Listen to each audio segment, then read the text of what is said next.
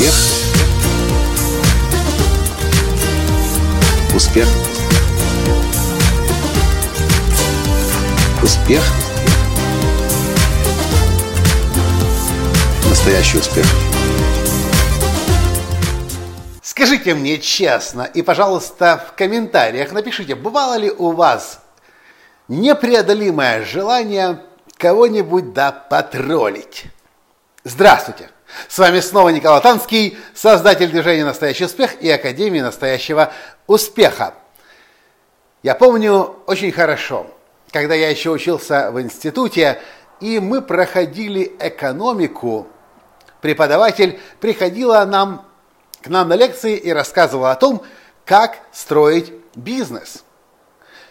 И я помню очень хорошо – как много раз она рассказывала о бизнес-плане, о том, из каких частей должен состоять бизнес-план, а я ей говорил, не помню, как ее сейчас зовут, по имени-отчеству, можете ли вы мне принести нам и показать этот бизнес-план, но очень сильно его вживую увидеть хочется. Я как будто бы чувствовал и понимал, что ну врет она.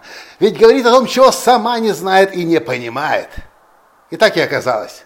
До конца семестра бизнес-план я не увидел. Я еще несколько лет после этого мучился в вопросе, так как же он должен выглядеть, бизнес-план компании. А за мои вопросы я получил в диплом четверку. Одну из тех самых трех четверок, которые я получил в своем красном дипломе отличника, заканчивая университет. Сейчас, наблюдая в интернете, когда люди проводят вебинары, какие-то мастер-классы, я очень четко вижу определенную тенденцию. Пока что это мои предположения, поэтому мне нужно ваше тоже мнение. Когда человек выходит на вебинар, когда человек записывает видео или выходит в перископ, что мы начали делать на днях, то всякий раз, это, кстати, это наблюдение случилось после того, как Таня открыла какую-то страницу какого-то эксперта в интернете, на тему женственности и обнаружила сумасшедшее количество негативных комментариев. И я сразу сказал Таня, все дело в том, что этот эксперт врет. И мы посмотрели тему, с которой этот эксперт выступает, и неудивительно, что у людей естественным образом внутренний протест против лжи возникает. Какой вывод? Если вы, если вы работаете с людьми, если вы, э, если вы хотите выстраивать позитивное общественное мнение о вас, ни в коем случае не нужно говорить то, чего вы сами не знаете. Не пробуйте вести людей туда, где сами еще не были. Не, претендуйте на, на, на, на экспертность в том, в чем сами не разбираетесь. И тогда у людей не будет естественного желания протроллить вас для того, чтобы маску с вас сорвать и убедиться, что да, таки я был прав, выступая даже в роли тролля. Вы думаете, мне не хочется потроллить?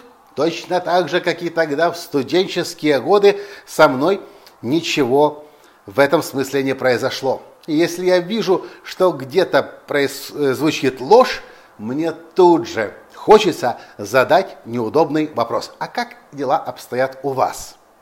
Это в вашем случае тоже так же? Или это у меня только такое наблюдение за самим собой? Если да, напишите, пожалуйста, в комментариях. Мне интересно понимать, откуда возникает это желание троллить.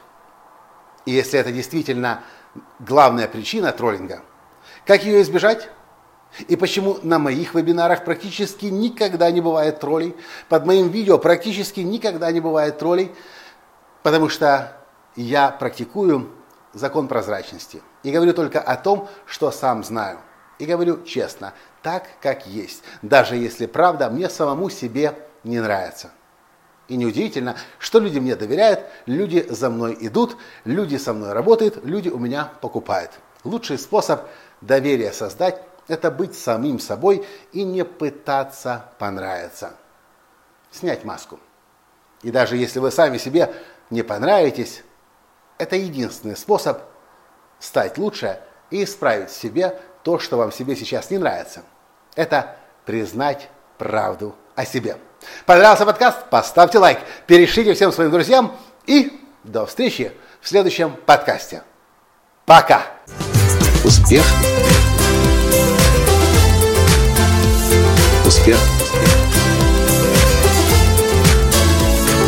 Успех! Быть счастливым, здоровым и богатым. Настоящий успех!